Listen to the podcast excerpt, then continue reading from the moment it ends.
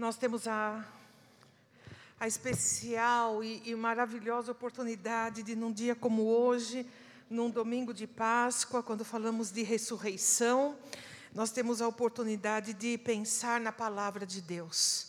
Isso é um grande privilégio, porque nós não criamos conceitos para nós mesmos, mas nós dependemos da revelação da palavra de Deus ao nosso coração. Por isso eu peço que você, que está com a sua Bíblia, que está com o seu aplicativo, abra por gentileza no Evangelho de Lucas, no capítulo 24, no versículo, no, no versículo 1, nós vamos até o versículo 7. Peço que você, é, ao abrir a palavra, já comece a entender que Deus vai falar com você. Amém? Eu quero pedir ah, a atenção dos pais quando forem retirar as crianças hoje. Você deve se dirigir ao hall aqui em frente à cantina, nossa antiga cantina, tá bom? Elas estarão esperando aqui. Amém. Todos estão com os aplicativos abertos, com a Bíblia aberta? Vamos ter uma palavra de oração, meus queridos. Senhor, nós estamos aqui nesta noite tão significativa para nós porque nós vamos pensar a respeito da tua ressurreição, Senhor, e as implicações que ela traz na nossa vida. Esse é um assunto tão vasto, tão profundo, que na nossa capacidade humana jamais nós vamos poder alcançar, Senhor, a exatidão desse fato e tudo aquilo que com ele foi trazido para nós.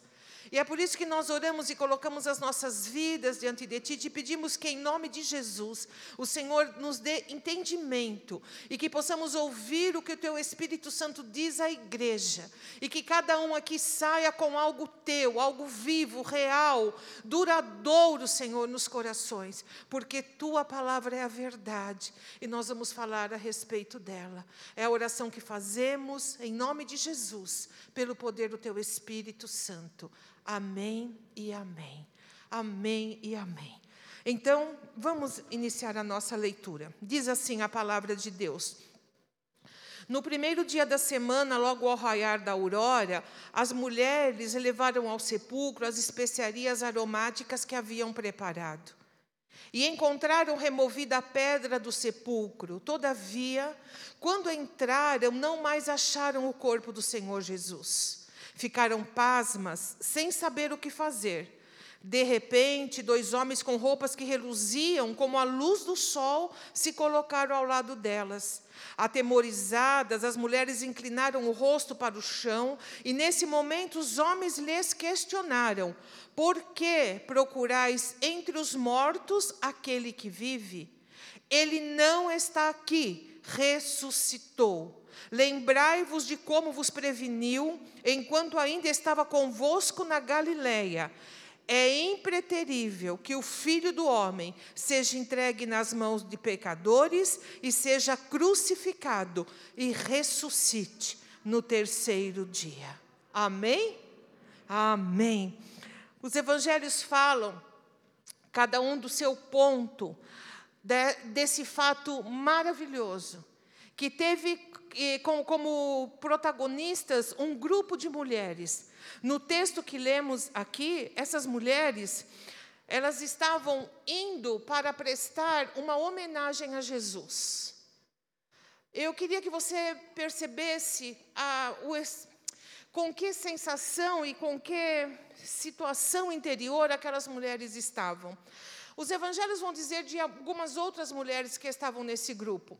Então, Maria Madalena, a outra Maria, Salomé, Maria, mãe de Tiago e Joana. Esse era o grupo que os evangelhos mostram dessas mulheres. A Bíblia fala que eram mulheres que davam suporte ao ministério de Jesus, inclusive suporte financeiro. E elas estavam sempre presentes. E, e, e, por, e esse grupo, duas delas, estavam presentes quando Jesus foi sepultado, assistiram tudo. Outras assistiram à crucificação, participaram do ministério da morte e agora estavam querendo homenagear o seu amado Mestre.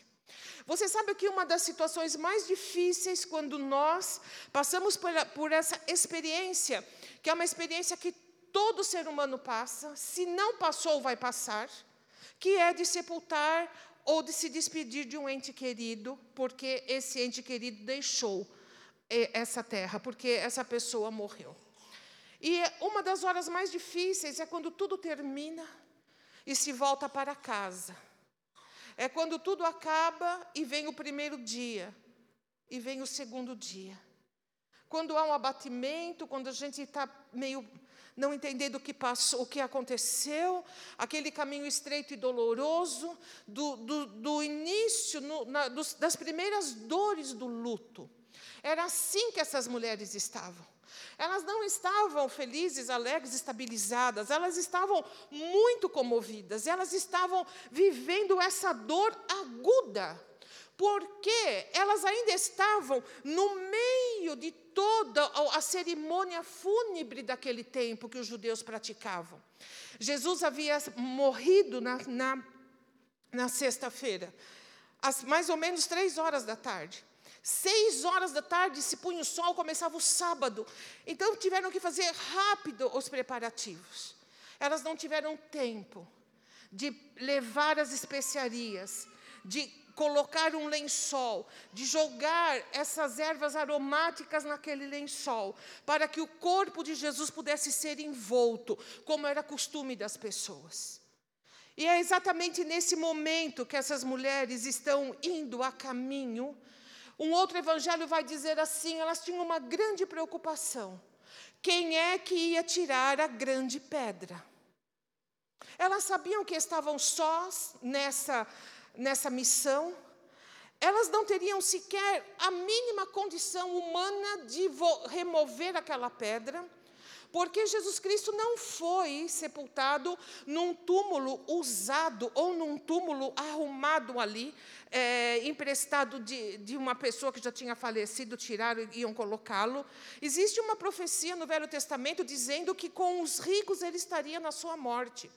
José de Arimateia, um discípulo do Senhor, um homem muito rico, muito bem relacionado politicamente, ele conseguiu ir até Pilatos e pedir o corpo de Jesus.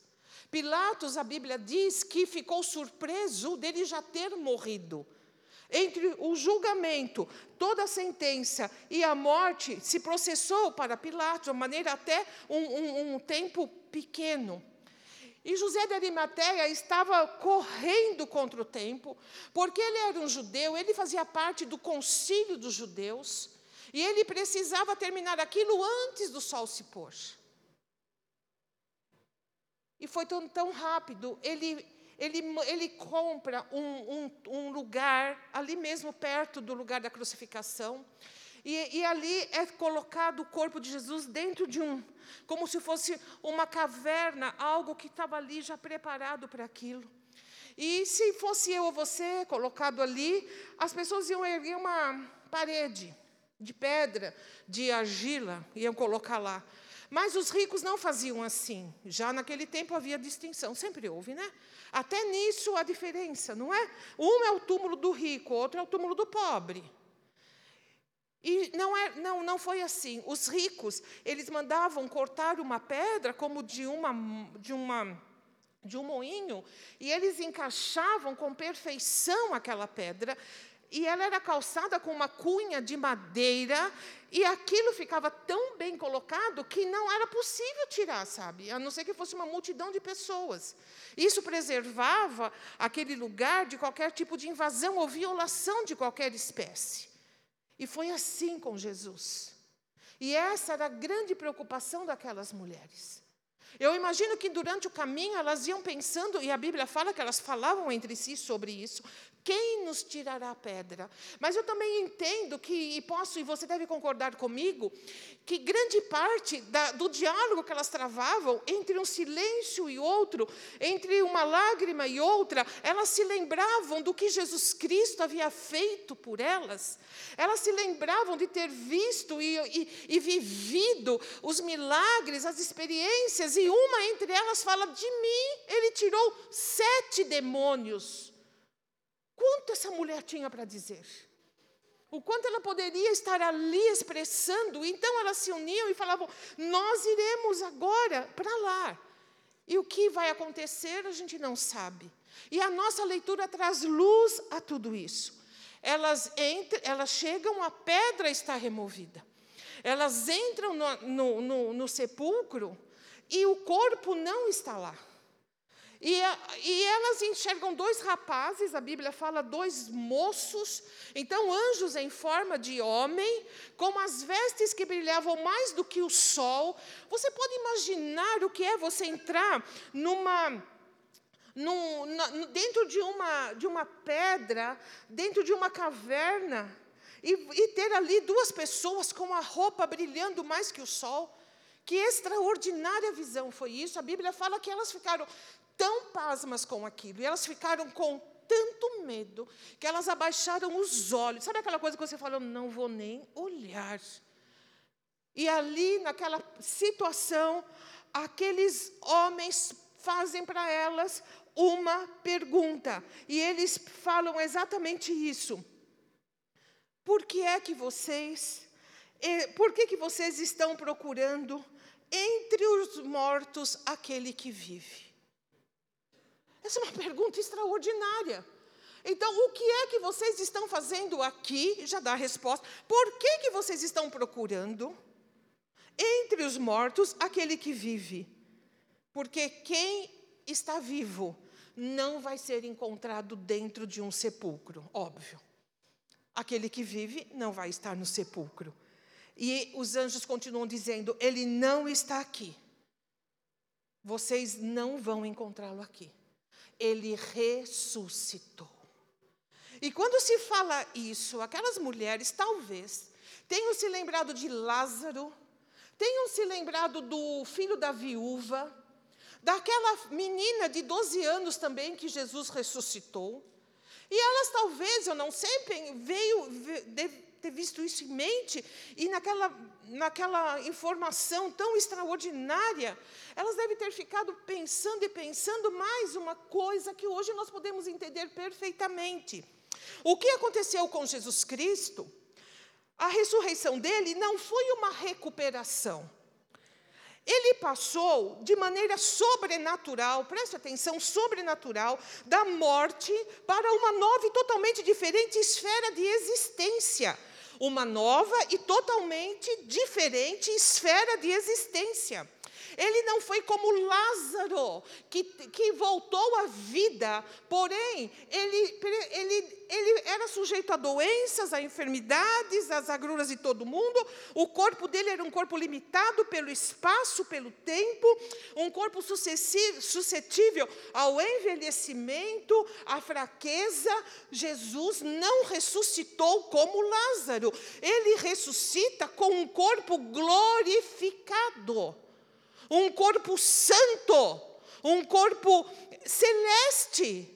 Você se lembra que nem todos reconheciam a Jesus depois de ressuscitado. Eles começaram a reconhecer Jesus pelo, pelas palavras e pela maneira de agir, porque fisicamente eles olhavam e não, Jesus não era reconhecido.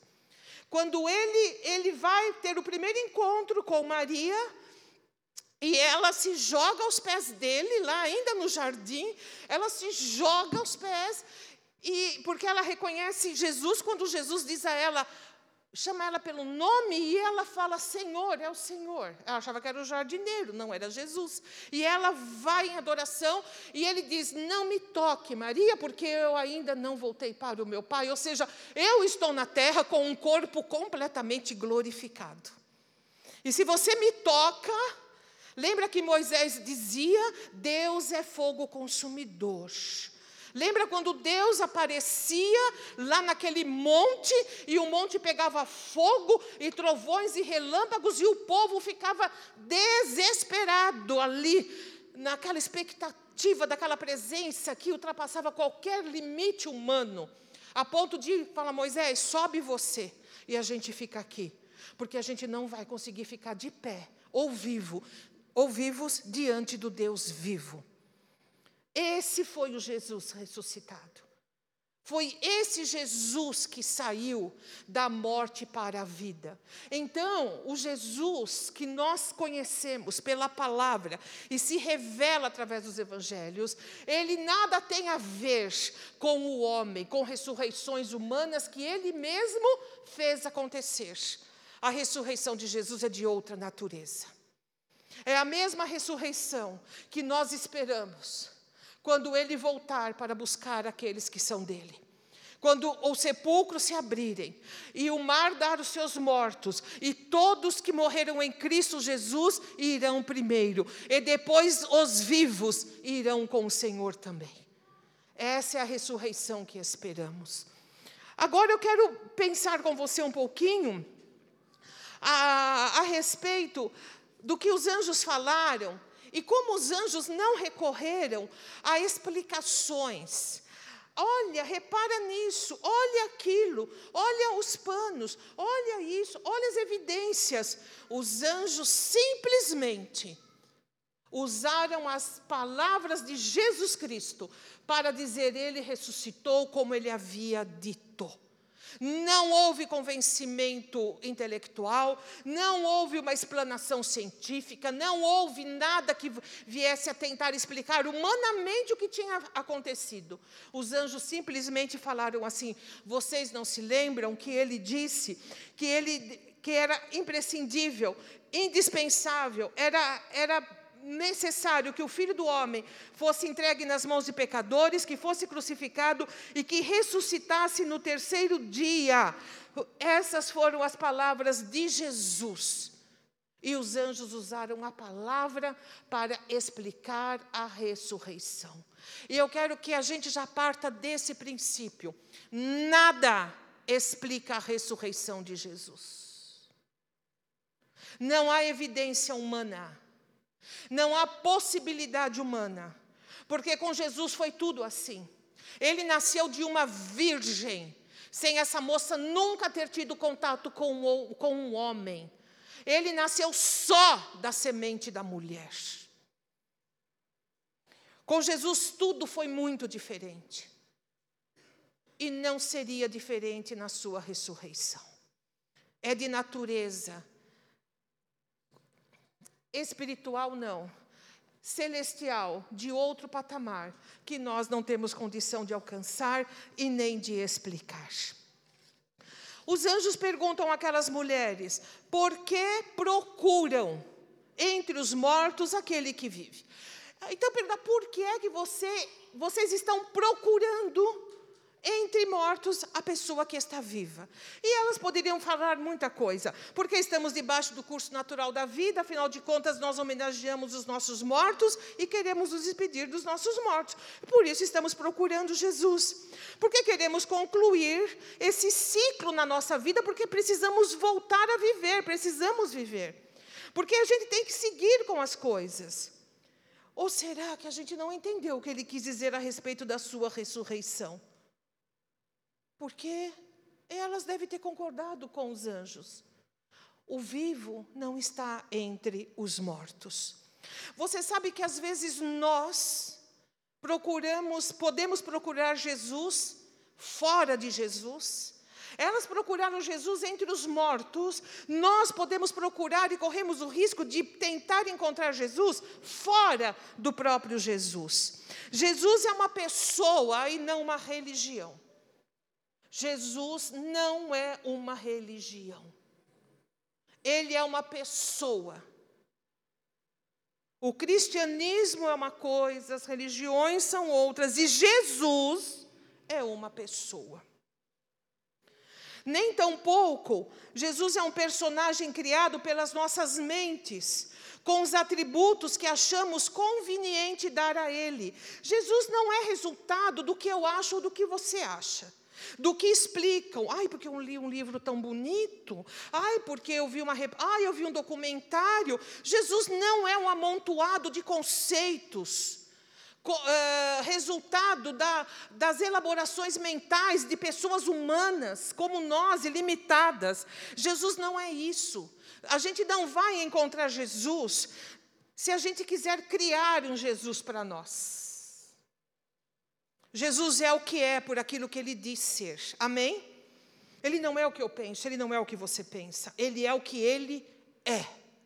E ele se mostra ser. Ele não é um personagem histórico. Jesus não é personagem histórico. Olha, eu vou dizer, existem muitos livros, muitas muitas pesquisas, existem muitas teorias e existem muitos documentários e tantas coisas. E você vai ler sobre o Santo Sudário, você vai dizer, a igreja pregava, dizia que tinha ainda as relíquias, pedaços da cruz, pedaços do dente de Jesus. Chegaram a um ponto de dizer que tinham até o leite que Maria tinha amamentado Jesus estava guardado num vidro. Olha, coisas assim, as, as mais mirabolantes. As mais absurdas, mas também às vezes aquela mais convincente, aquela que quer levar o nosso conceito, o nosso pensamento sobre Jesus por um caminho completamente humano. Personagem histórico foram os Césares, foram os faraós, foi Gandhi. Personagem histórico são outros tantos que a gente conhece que tiveram uma, um papel importante na história da humanidade. Jesus Cristo não é um personagem histórico. Ele não é homem, ele é Deus. Não perca seu tempo assistindo documentários da BBC, da CNN, seja lá de onde for. Não perca seu tempo. O tempo que você ficar vendo isso, pega a palavra de Deus e vai ler. E vai ver, e vai, e vai entender, porque Jesus não, não é um personagem histórico. Não que esses personagens não tenham o seu valor na história da humanidade, porque tem, mas ninguém se compara a Jesus. Pensar Jesus como um revolucionário, como um grande homem, como um grande líder, como isso, como aquilo, é rebaixá-lo ao nível meu e seu, e de todos os outros que vivem e viveram e vão viver na terra. O nosso Jesus, segundo a Bíblia, não é isso. Ele é adorado e ele é exaltado, como ninguém nunca foi, não é e nunca será. E a gente vai ver isso um pouquinho mais para frente. Jesus também, a gente pode como a gente vai encontrar Jesus fora dele? Quando a gente às vezes pensa que ele é um coitado, um judiado, um homem desprezado. E, é, quando a gente pensa em Jesus, injustiçado pelos homens. Sabe, quando a gente fala assim, ah, se ele voltasse aqui na terra hoje, ai, ele seria tão massacrado de novo, ele seria condenado, ele seria injustiçado, como que se Jesus Cristo fosse uma vítima. Meu querido e minha querida, o nosso Senhor Jesus não, nunca foi vítima de nada. Ele não foi coagido, ele não foi obrigado, ele não foi preso no sentido de, de não ter escapatória, como que se eu e você a gente fosse preso. O nosso Senhor se doou e se deu de livre e espontânea vontade, baseado no amor. O apóstolo Paulo vai dizer assim: e vindo a plenitude do tempo, o Filho de Deus nasceu de mulher na plenit, no tempo exato, no tempo certo. Jesus veio para aquela época, para aquele momento, era ali, naquela hora, que todo o plano de Deus iria se cumprir. Porém, esse plano já estava feito antes da fundação do mundo.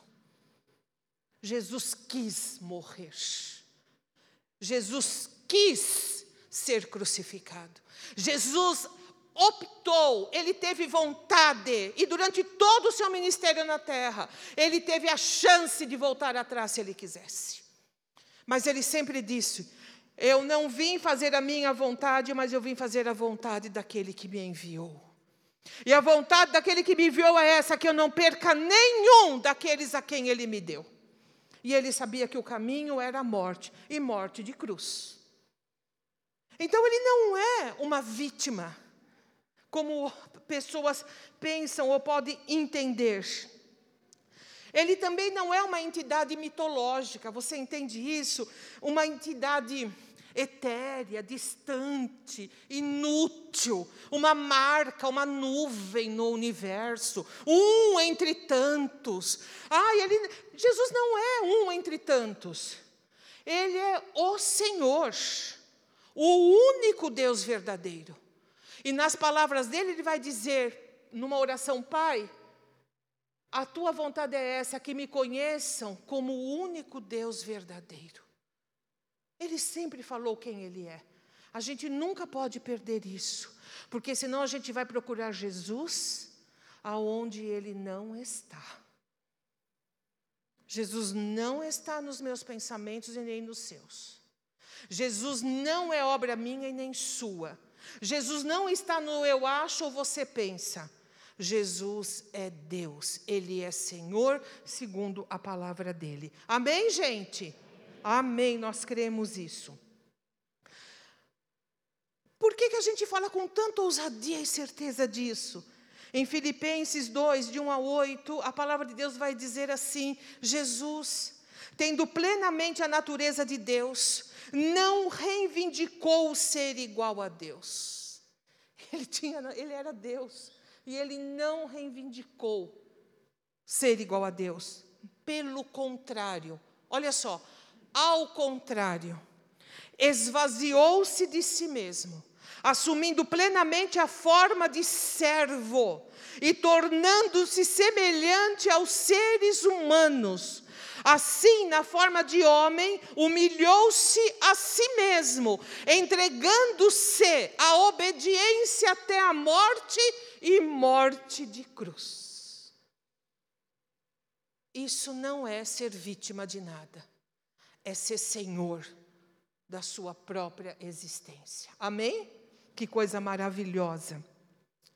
A segunda, a, a, um segundo aspecto da mesma pergunta, eles perguntam: por que vocês procuram entre os mortos aquele que vive? Entre os mortos não há vida e Jesus não habita na morte. Amém? Jesus, olha, foge de tudo que é morte. Foge de toda água parada, foge de todo lugar de estagnação, foge de todo lugar que não há vida, porque Jesus não está ali. Jesus é vivo, e onde Ele está, existe vida.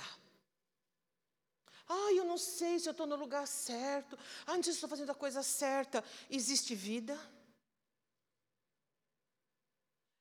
Existe sabe, aquele impulso para ser melhor, para caminhar melhor, existe renovação, o Senhor está ali. Por isso, a igreja é um organismo vivo. A igreja, ela, ela, ela, ela é um corpo, sabe? Ela não é uma gangrena, ela não é um, um abscesso. A igreja é um corpo um corpo que vive, um corpo que se move, um corpo sadio. Essa é a igreja de Jesus Cristo. Por que sadia? Porque se move, porque Jesus é a cabeça dela. Simples assim. Aonde Jesus está, aonde o Senhor põe a mão, existe vida. Não insista em desertos, não insista em lugares de morte. Jesus habita na vida. E Ele está vivo. O nosso Senhor é um Deus, é o Deus ressuscitado, de uma maneira extraordinária e diferente de qualquer humano que já ressuscitou. No mesmo texto, Filipenses continua a dizer assim: por isso, porque Jesus se entregou, porque Jesus se esvaziou de si mesmo como Deus para assumir um corpo humano por isso, Deus também o exaltou sobremaneira, a mais elevada posição, e lhe deu o nome que está acima de qualquer nome, para que ao nome de Jesus se dobre todo o joelho dos que estão nos céus, na terra e debaixo da terra e toda língua confesse que Cristo Jesus é o Senhor, para a glória de Deus, Pai. Esse é o nosso Jesus. Esse é o Jesus que diz ser ressurreto, exaltado, adorado, o nome acima de todo nome. E isso é tão real nas nossas vidas, que eu estava comentando com um pastor, nós passamos esse feriado em família, depois que começou a pandemia, a gente se distanciou bastante, quando a gente fala de, dos filhos, netos e noras, e a gente começou com a vida normal e a gente se vê só aqui na igreja. Não sei se vocês acreditam nisso, né? Às vezes eu enxergo meus netos aqui na igreja e muito rápido. E a gente, esse feriado foi muito especial, que a gente pôde estar junto depois de um longo tempo. E a gente estava conversando e o pastor disse assim para mim: Nossa, está tão quieto, está tudo tão parado, tão quieto, né? Não tem música, não tem aquelas, aquelas estripulias todas que a, o feriado traz. E a gente estava chegando à conclusão: o nome do Senhor é tão poderoso que até aqueles que não temem, sabe, o nome dele, numa época como essa, quando se fala muito da ressurreição e morte, até essas pessoas respeitam o nome que está acima de todo nome. É uma coisa interessante da gente pensar. E eu queria, levando você e a minha, a conclusão de tudo isso, para pensar em Jesus Cristo na nossa vida e o que, que a ressurreição dele traz de prática para mim e para você. Em primeiro lugar, Jesus Cristo, por não habitar em lugares de morte, ele dá um novo nascimento a todo aquele que vá, vai a Ele. É por isso, sabe, que as pessoas não conseguem explicar por que é que você vem na igreja todo fim de semana. Por que é que você vem de quarta? Por que, que você ora? Por que, que você, por que, que você dizima? Por que, que você oferta? Por que, que você reage de maneira diferente a tudo que essa sociedade vive e convive? As pessoas não conseguem entender isso. Porque, sabe, quando a gente não tem Jesus, a Bíblia vai nos categorizar como pessoas mortas. E não é o sentido, você sabe bem, físico da coisa, mas é o sentido espiritual. Efésios vai nos dizer assim, a epístola vai falar assim, porque nós estávamos mortos nos nossos delitos e nos nossos pecados. Não é que a gente não respirava, que a gente não comia, não dormia, não tomava decisões e não vivia. Muito pelo contrário, a gente fazia tudo isso, só que espiritualmente nós estávamos mortos. Havia essa área nossa, onde é a morada de Deus em nós, que era um túmulo, era um lugar de morte, não era, não era habitação de Deus. Era habitação da nossa vontade. Era habitação da, da, do nosso ego comandando, e para alguns, ainda pior, eram habitações de demônios pessoas possuídas por demônios, por espíritos malignos, que porque sem Cristo todos nós estamos sujeitos a sermos oprimidos. Mas algumas pessoas, infelizmente, não se sabe, eram templos de demônios. No tempo de Jesus era assim. E, e continua sendo, as coisas não mudam, não mudam, essas coisas não mudam. Então a gente vai a gente vai entender que nesse lugar havia morte, como Jesus é ele traz vida. O que ele faz nesse lugar? Ele troca o sepulcro por um trono. E ele se coloca no trono da sua vida e da minha vida. E ele vem habitar em nós. Deixamos de ser sepulcros para sermos habitação de Deus segundo a palavra do Senhor, através da presença do Espírito Santo na nossa vida. Lembra que ouvimos recentemente essa palavra? É importante que eu vá, porque se eu não for, o consolador não virá para vós outros. Jesus indo, ele deu para nós a pessoa bendita do Espírito Santo, que vem dividir a vida comigo e com você que vem dormir comigo, andar comigo, pensar comigo, falar comigo, me dirigir, me consolar, me ajudar, me chamar a atenção, me despertar. Jesus fez isso. E é assim que a gente vive, porque, sabe, Jesus nunca vai habitar em lugar de morte. Por isso ele disse a Nicodemos: é fundamental que você nasça de novo. O, aquele que é nascido da carne, do, do corpo, de formas naturais, aquele que é nascido da carne é carne, mas aquele que é nascido do espírito é outra coisa. Então, ele dá esse novo nascimento. Ele nos dá o Espírito Santo, perdoa pecados e muda a nossa mente e o nosso coração. Você pensava, você pensa hoje como você pensava sem ter Cristo na sua vida? Não. Por um acaso você passou por alguma lavagem cerebral? A gente colocou um capacete, onde quer que você tenha conhecido Cristo, na sua vida ligamos umas luzes e, e teve uma irradiação e você entrou de um jeito e saiu de outro? Alguém colocou sobre você um jugo de mandamentos, faça isso, não faça aquilo, e vá pela sua própria força? Alguém, isso, alguém experimentou isso aqui? Não, meus queridos e minhas queridas. O que nós somos, nós somos pela graça de Deus do que fomos libertos, fomos libertos pela graça de Deus. O que hoje somos, somos por um único motivo: Jesus Cristo morreu e ressuscitou em nosso favor. Então, nós também ouvimos recentemente: aquele que se gloria, glorie-se no Senhor. Graças a Deus, o Senhor me fez isso e me fez aquilo e eu vivo isso pela graça de Deus. Então, quando a gente se depara com a vida, a gente entende que nosso lugar não é mais lugar de morte. O nosso Senhor ressuscitado não deixa a gente na morte. Ele sempre vai investir na nossa vida.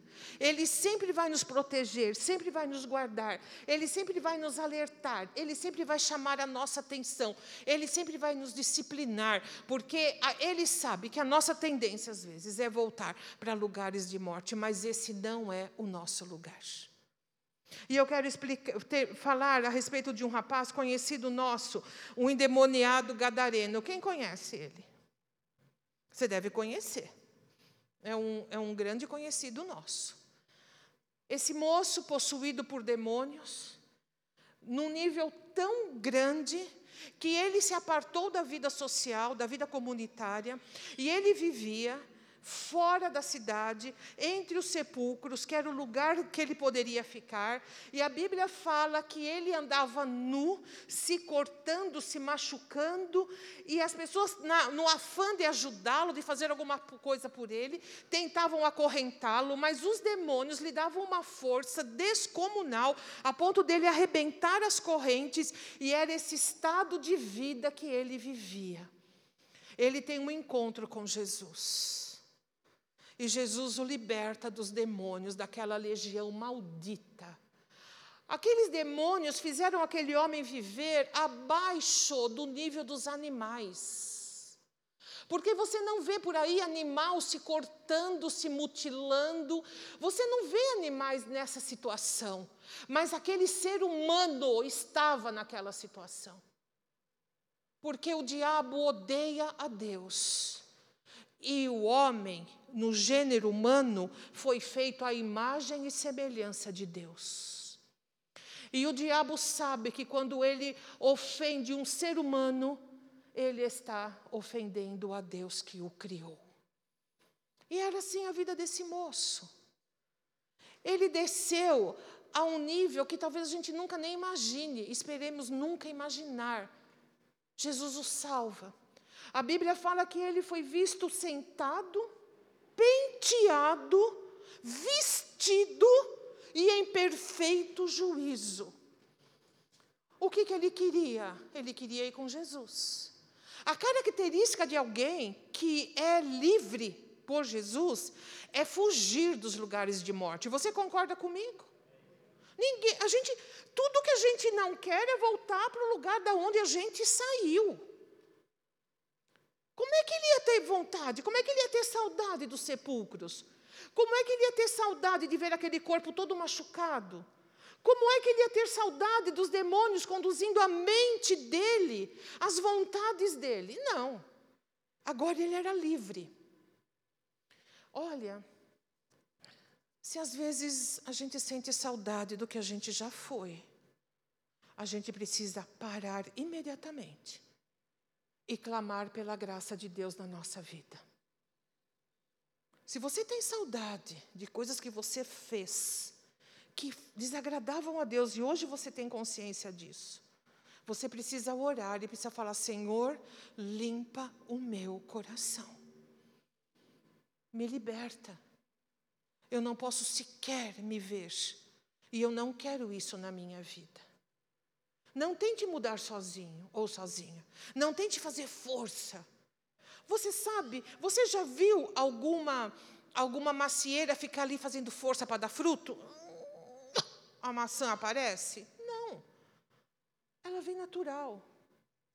Jesus Cristo diz que Ele é a videira e nós somos os ramos. Os frutos vêm de uma maneira para nós natural, dependendo da nossa disposição de orar e de nos abrir para Deus. É assim que é, tão simples assim. Então nós temos que nunca, sabe, não admitir isso. Aquele moço, tudo que ele não queria era voltar. E ele falou: Jesus, eu vou com o Senhor. Jesus sabia que tinha pouco tempo, Jesus sabia que ele ia em breve deixar tudo, ia morrer. Ele disse: Não, não vem, não, não vem, porque você não vai ser útil comigo. Você vai ser útil lá na sua casa, na sua, na sua cidade, na sua comunidade. Vai lá e fala quão grandes coisas Deus fez por você. E aquele moço foi. E ele encontrou o lugar dele. Jesus não nos tira de sepulturas para nos colocar em lugares de neutralidade, de passividade, escondidos sabe, quietos. Jesus nos tira para que possamos ser testemunhas dele. Eu disse anteriormente que o nosso Jesus não é um Jesus histórico. Se eu fosse uma pessoa que cresce nisso, como é que você iria me convencer ou debater comigo no bom sentido da palavra? Como é que você iria dizer não, Sandra? Jesus não é um, um personagem histórico. Jesus é Deus. Eu ia falar assim para você: prova para mim. Como que Ele é Deus? Da onde você tira tanta convicção e afirmação? E agora eu pergunto para você: da onde você tira?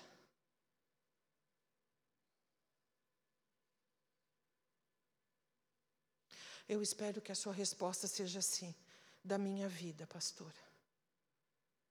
Porque só um Deus vivo poderia mudar o meu coração como ele fez. Só Jesus Cristo, não histórico, mas Deus, poderia fazer o que ele fez por mim. Nenhuma religião, nenhum convencimento, nenhuma filosofia, nenhum coaching espiritual, nada e ninguém poderia mudar a minha natureza, a minha vida a minha visão de mundo, aquilo que eu era. Ninguém poderia me transformar de água em vinho, mas Jesus fez. Nós somos testemunhas da ressurreição. Que cada pessoa que olhe para nós possa ver isso na nossa vida. E a gente não precisa fazer força, não é teatro. É só viver o que Deus tem dado para você. Amém? É só dar lugar. Não pode, ah, dê, dá lugar. Eu não quero lugar para sapatear. Eu não quero dar lugar para profetizar, para falar em línguas, que também é bom, mas eu não. Eu quero dar lugar para que eu seja o ser humano que Jesus Cristo morreu para que eu me tornasse. Entende isso? Dá lugar, meu irmão e minha irmã, dá lugar a Deus na, minha, na sua vida, eu vou dar na minha, para que nós possamos, sabe, tudo que Ele colocou em nós, pela ressurreição, a gente possa viver e a gente possa desfrutar disso. Não volte seus olhos para sepulturas. Lugares de morte não devem fazer parte da sua vida. O Senhor não está lá. O seu passado, as coisas que você, sabe, as coisas que já foram feitas, os sonhos que você não realizou, isso isso, sabe, são sepulturas. Jesus não está lá. Jesus está a sua vida para que você olhe para frente e para que ele te leve a águas tranquilas, a pastagens que te alimentem, a lugares que tenham vida, porque Jesus ressuscitou e ele está vivo. E a palavra diz assim: que o nosso Deus é Deus de vivo e não de mortos. Eu não sei se você se considera vivo, morto no meio do caminho, não sei. Mas de uma coisa eu sei: se você entregou sua vida a Jesus um dia, se você fez um pacto com Ele, de viver com Ele, Ele ser o Senhor da sua existência, e se você confiou sua alma a Ele, para que depois da morte, você se, para que ao morrer você se entregue a Ele com toda a coragem e certeza de que Ele é o seu Salvador, eu quero que você saiba de uma coisa: Jesus te enxerga como alguém vivo. E talvez seja por isso que você tenha tantos debates internos, porque de alguma maneira, você ainda não entendeu que seu lugar não são lugares de morte, são lugares de vida. E que você só vai prosperar como você quer quando você estiver nos lugares de vida que Jesus coloca na sua frente. E não naqueles lugares que às vezes a gente se apega e a gente quer ficar nele, achando que é ali que a coisa vai acontecer. Aonde o Senhor está, a vida. Aonde o Senhor está, existe paz. Todos os caminhos do Senhor são retos e justos. Aonde o Senhor está, tudo pode estar desmoronando. O chão pode estar abalado debaixo dos nossos pés, mas a presença do Espírito Santo testifica conosco a paz que Ele coloca no coração. Isso nos basta. Nós servimos a um Jesus ressurreto dentre os mortos, vitorioso. Nós temos esse DNA, se você pode me entender, é da nossa natureza superar. É da nossa natureza abrir os olhos todos os dias para um novo dia com a nossa esperança renovada. É da, isso chama, é da nossa natureza, nós somos criados para viver assim. Vivemos a realidade, mas nós também sabemos da realidade espiritual que está sobre nós. O Senhor nos chama para a vida, para desfrutar da ressurreição dEle. E eu quero terminar com o texto de Romanos, capítulo 6, versículo 4. Portanto, diz Paulo, fomos sepultados com Ele, com Jesus, por meio do batismo. Olha que coisa extraordinária. A Bíblia diz que nós fomos sepultados também. A gente foi sepultado. Quem aqui já se batizou? Levanta a mão. Você participou do seu funeral. Você, ai, como será? Ai, eu queria tanto saber como vai ser meu funeral. Você já teve um funeral. Como foi seu funeral? Eu, eu vi um monte de gente batendo palma quando você morreu, te dando parabéns, se alegrando com você, fazendo festa. Foi assim que eu vi o seu funeral. O meu também foi assim. Um monte de abraços, uns irmãos em Cristo que, eu, que me amavam, que estavam ali comigo. Todo mundo ficou feliz no meu funeral nós somos sepultados com Cristo no nosso batismo, porque o batismo simboliza a morte com Cristo Jesus. A morte do quê? Da nossa natureza, daquele coração peludo, daquele coração duro e distante de Deus, governado por si mesmo. Então é isso que acontece porque nós somos sepultados com Ele na morte por meio do batismo, com o propósito de que, olha aqui, assim como Cristo foi ressuscitado dentre os mortos, mediante a glória do Pai, amém? Ele, ele morreu, mas ele ressuscitou. Também, aí vem para nós também nós vivamos em novidade de vida ou uma vida nova. Amém? É isso, gente. Viver com Jesus é isso. É novidade de vida. Não dá para viver com Jesus e a gente viver dentro de um poço. Não dá para viver com Jesus e a gente viver entre sepulcros, olhando para coisas não realizadas. Não dá. Nós temos que entender que nossa natureza nos chama a viver uma vida de ressurreição. E a gente não pode se contentar com menos do que isso, porque o nosso Senhor ressuscitou. E o mesmo Espírito que ressuscitou Jesus Cristo dentre os mortos é o Espírito que habita em mim e habita em você. E Ele pode nos fortalecer, Ele pode nos ajudar. Você tem problemas? Você tem motivo para ficar na cama sem querer levantar? Você quer ouvir os meus? Eu adoraria contar aqui. Eu teria muita coisa para te falar. Mas existe algo que é superior a tudo isso. Eu sei que nem a morte, nem a vida, nem os perigos, nem espada, nem fome, nem qualquer outra criatura pode me separar do amor de Deus que está em Cristo Jesus. Eu não sou diferente de você. E nós estamos no mesmo barco. Alguém já disse assim: se o boi soubesse a força que tem, homem nenhum subjugaria esse animal. Você concorda com isso? Se nós entendermos, compreendermos um pouquinho o poder da ressurreição de Cristo Jesus, que nos afeta diretamente, nós iríamos viver muito melhor do que nós já temos vivido. E esse é o convite de Deus para mim e para você nesta noite. Você quer dar um passo a mais? Você quer sacudir um pouco, sabe, o jugo, a poeira? Você quer ficar de pé e se sacudir falar: opa, pera um pouquinho, tem mais para mim.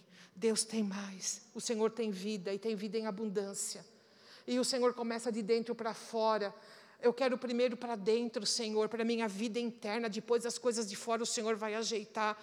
Se você quer dar esse passo, porque eu vou dar hoje, porque eu quero esse espírito de ressurreição agindo na minha vida.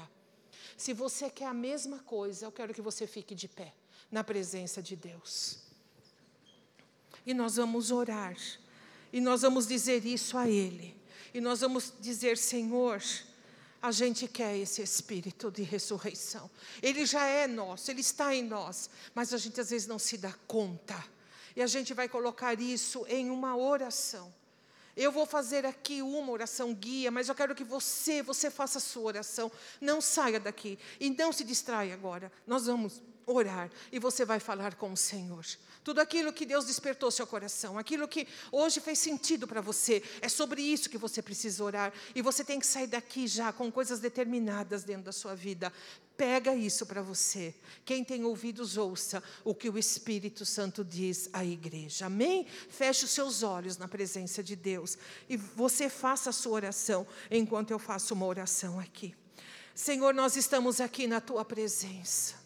Não há não há Deus como o Senhor. O Senhor não nos deixa à beira da estrada, o Senhor não nos entrega a nós mesmos, o Senhor não deixa de investir na nossa vida. Mesmo quando a gente não acredita, quando a gente mesmo não se anima, mesmo quando a gente tem pensamentos tão pequenos a nosso próprio respeito, o Senhor vem para dizer que nós somos teus e que o Senhor tem algo para nós que não depende de nós, mas depende do teu amor e da tua vontade sobre a nossa vida. E é por isso que, em nome de Jesus Cristo, eu oro com a tua igreja, enquanto cada coração aqui faz a sua oração pessoal. Senhor, eu ouso na tua presença orar, e eu te peço em nome de Jesus Cristo, tira-nos de toda e qualquer sepultura, Senhor. Tira-nos de lugares de morte, tira-nos de pensamentos de morte, tira-nos de lugares escuros na nossa alma, na nossa existência. Que nesta noite a tua luz, a tua graça, o teu poder de ressurreição alcance a nossa vida e possamos sair deste lugar certos do nosso destino, Senhor. O Senhor morreu e ressuscitou para que nós tivéssemos vida. Em nome de Jesus Cristo, sopra sobre nós nesta noite. A vida fresca, a vida nova, a novidade de vida que a tua palavra diz, porque nós estamos em ti, porque nós te amamos, Senhor, e nós queremos viver, viver a vida que o Senhor tem colocado para nós. Em nome de Jesus, que venha sobre cada vida, cada coração, a começar, Senhor, da pessoa que está sentada na última cadeira, a terminar aqui, Senhor, no último músico que aqui está, que todos nós sejamos tocados, renovados, cheios do Espírito de ressurreição, porque o Senhor é vivo, porque o Senhor é Deus que age, Deus que liberta, Deus que transforma, e nós sabemos que podemos tudo naquele que nos fortalece, e os teus méritos, Senhor, o teu sacrifício foi completo, e o Senhor nos deu, Senhor, esse lugar de nos assentarmos nas regiões celestes contigo. Obrigado, meu Deus, pela nossa vida por cada coração que o Senhor transformou aqui nesse lugar, por cada representante e testemunha tua, Senhor, que está aqui de pé na tua presença. Obrigado por cada transformação. O Senhor vive, o Senhor vive na nossa vida. O Senhor é Deus, Deus Todo-Poderoso, exaltado, adorado, e por isso nós te amamos, Senhor. Obrigado, obrigado do fundo do nosso coração, pela tua morte, pela tua ressurreição, Senhor, e por estares entre nós. Nós te amamos e nós mal podemos esperar o dia de encontrar encontrarmos com o Senhor face a face. Oh Senhor, ajuda-nos, pega na nossa mão e nos mantém até esse maravilhoso dia chegar, em nome de Jesus Cristo. Amém e amém. Amém e amém, meu irmão, minha irmã.